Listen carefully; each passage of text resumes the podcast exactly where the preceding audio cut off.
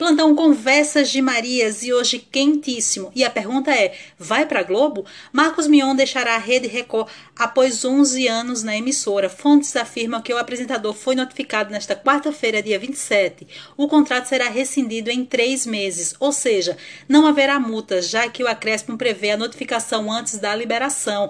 É isso mesmo, briga de ego nos bastidores e a certeza de uma possível ida para a Globo causar a demissão de Marcos Mion da Record. Fontes Fontes do Notícias da TV afirma que Mion foi pego de surpresa. Não esperava ser demitido durante as férias. Ele ainda estava reunido com a direção da emissora quando a notícia foi publicada no portal R7 da Record pelo colunista Flávio Rico. A paciência dos bispos chegara ao fim quando o colunista Léo Dias, do Metrópolis, publicou ontem, dia 26, uma reportagem titulada Insatisfeito na Record, Marcos Mion tem contrato apenas até dezembro e abre os olhos da Globo. Os bispos acharam que o próprio apresentador foi quem vazou a informação de que a relação ficou bem abalada após a Fazenda 12. E aí, o que vocês acham? O Marcos Mion vai para Globo? Vai substituir o Faustão? Ficamos aí no aguardo, porque o Marcos Mion é um dos melhores apresentadores e a gente espera ver o Marcos aí na telinha por muito tempo.